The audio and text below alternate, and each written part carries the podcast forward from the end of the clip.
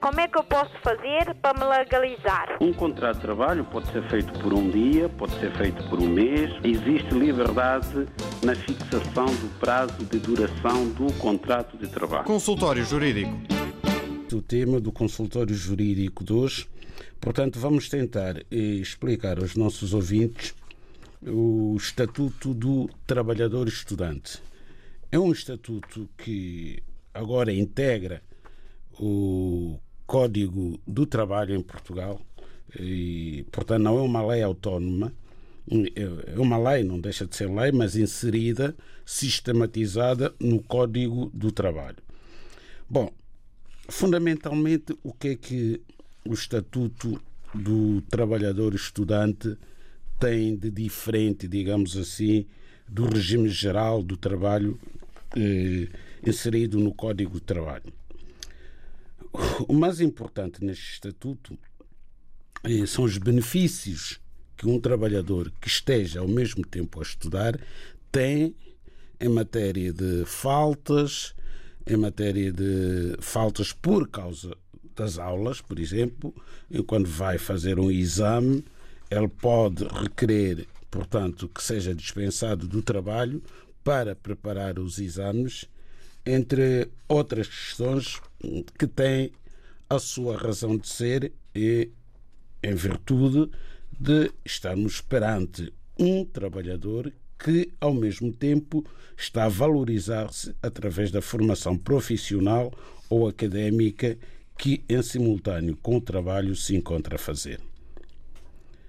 Pois bem, eh, a lei vem dizer que trabalhador estudante é o trabalhador que frequenta qualquer nível de educação escolar, bem como curso de pós-graduação, mestrado ou doutoramento em instituição de ensino, ou ainda curso de formação profissional ou programa de ocupação temporária de jovens com duração igual ou superior a seis meses. Portanto, qualquer nível do ensino a pessoa pode estar a fazer o ensino básico, o ensino secundário, o ensino superior, o ensino pós-graduado, pode estar inclusivamente a fazer uma formação profissional, considera-se trabalhador estudante se ao mesmo tempo estiver a trabalhar e a estudar. Ora, o horário de trabalho de um trabalhador estudante, sempre que possível, deve ser ajustado de modo a permitir a frequência das aulas e a deslocação para o respectivo estabelecimento de ensino. Portanto, a empresa deve organizar o horário de trabalho deste seu trabalhador, que ao mesmo tempo é estudante, por forma a que possa compatibilizar estas duas atividades, a atividade profissional por um lado e a formação por outro lado.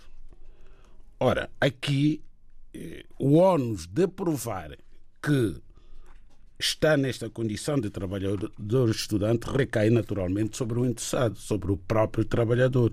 E como é que prova?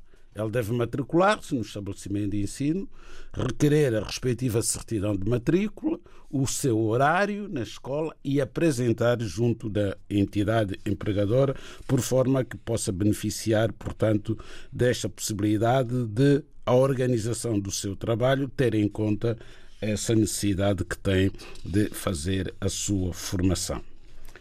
Bom, esta lei abrange todos os trabalhadores em Portugal. Porque, porque a própria Constituição e o próprio Código de Trabalho vêm dizer que não pode haver discriminação entre trabalhadores nacionais e trabalhadores estrangeiros. Portanto, quem se encontrar nesta situação, se quiser beneficiar deste estatuto, poderá fazê-lo independentemente de ser cidadão nacional ou cidadão estrangeiro.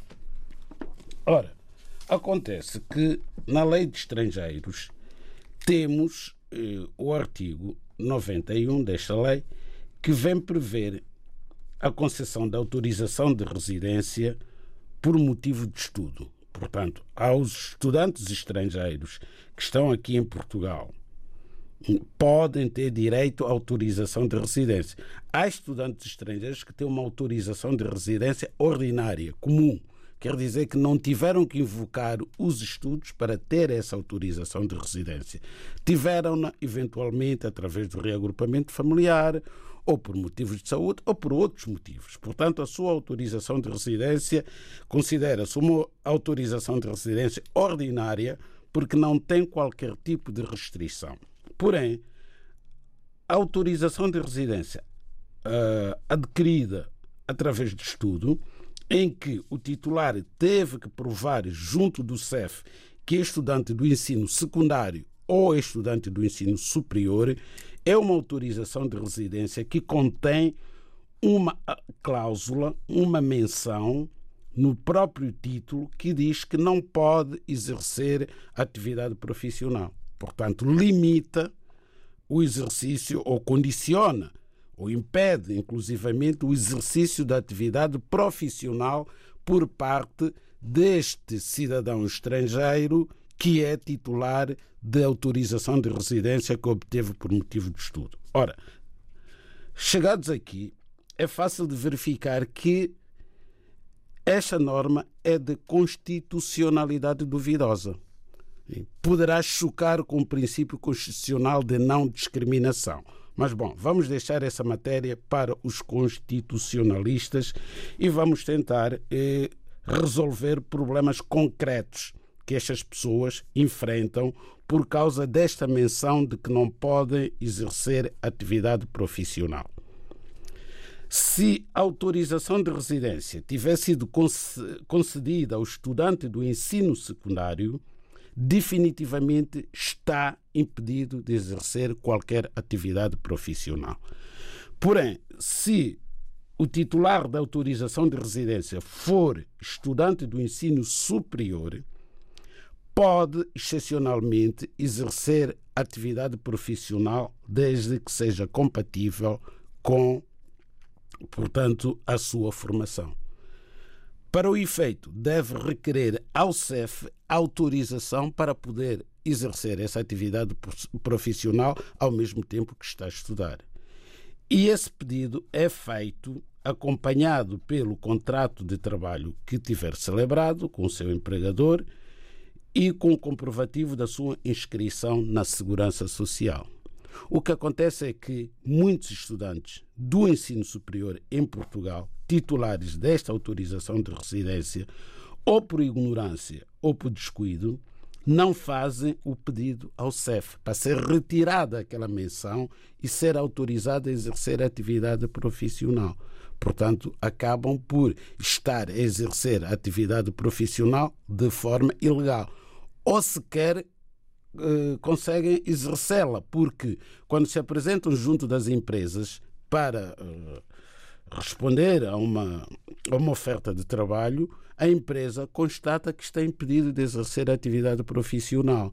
Portanto, deve explicar, porque as empresas, também os gabinetes jurídicos das empresas não estão familiarizados com estas matérias, o próprio interessado, o candidato àquela vaga, deve explicar que é possível trabalhar se a empresa lhe fizer o contrato de trabalho, uma promessa de contrato de trabalho, e inscrevê-lo na Segurança Social, porque o CEF, a pedido, irá conceder essa autorização. O consultório jurídico da RDB África está cada vez mais perto de si. Envie as suas dúvidas ao Dr. Adriano Malalane através do e-mail consultóriojurídico.rtp.pt e ouça as respostas ao sábado ao meio-dia na IRTP África. Consultório Jurídico. Estamos aqui para ajudar.